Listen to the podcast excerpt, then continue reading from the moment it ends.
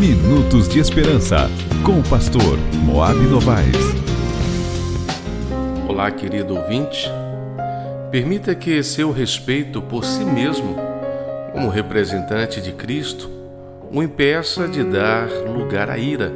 Saiba que se respeitamos a nós mesmos, tomando o jugo de Cristo, aumentaremos dez vezes a nossa influência. Todos nós temos uma natureza humana, no qual poderemos errar e também acertar. Porém, continuará a ser natureza humana, mas ela poderá ser elevada e enobrecida pela união com a natureza divina. Lembre-se que a verdade precisa ser posta em prática, a fim de que seja um poder no mundo. Quando a verdade habita no coração, a experiência diária é uma revelação do poder controlador da graça de Cristo. Permita que o Espírito Santo a imprima na alma. Sede cuidadoso em todas as maneiras, porque você é representante de Cristo.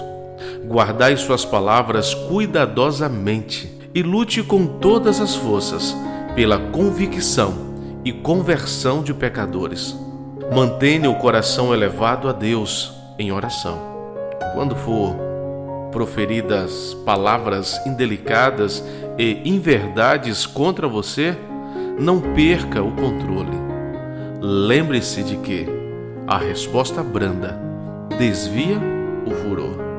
Vamos orar?